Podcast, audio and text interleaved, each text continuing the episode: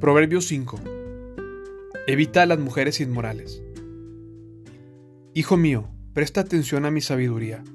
Escucha cuidadosamente mi sabio consejo. Entonces demostrarás discernimiento, y tus labios expresarán lo que has aprendido.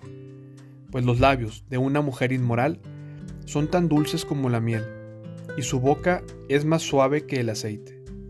Pero al final, ella resulta ser tan amarga como el veneno tan peligrosa como una espada de dos filos. Sus pies descienden a la muerte, sus pasos conducen derecho a la tumba, pues a ella no le interesa en absoluto el camino de la vida. Va tambaleándose por un sendero torcido y no se da cuenta.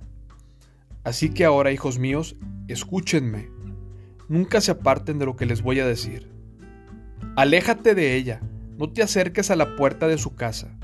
Si lo haces, perderás el honor y perderás todo lo que has logrado a manos de gente que no tiene compasión. Gente extraña consumirá tus riquezas y otro disfrutará del fruto de tu trabajo. Al final gemirás de angustia cuando la enfermedad consuma tu cuerpo. Dirás, ¿cuánto di la disciplina?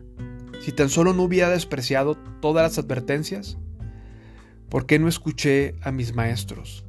¿Por qué no presté atención a mis instructores? He llegado al borde de la ruina y ahora mi vergüenza será conocida por todos. Bebe el agua de tu propio pozo. Comparte tu amor únicamente con tu esposa. ¿Para qué derramar por las calles el agua de tus manantiales, teniendo sexo con cualquiera? Deben reservarla solo para los dos. Jamás la compartan con desconocidos. Que tu esposa sea una fuente de bendición para ti. Alégrate con tu esposa de tu juventud. Es una sierva amorosa, una gacela llena de gracia. Que sus pechos te satisfagan siempre. Que siempre seas cautivado por su amor.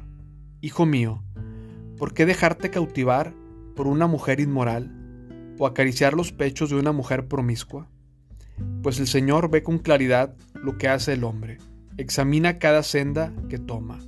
Un hombre malvado queda preso por sus propios pecados.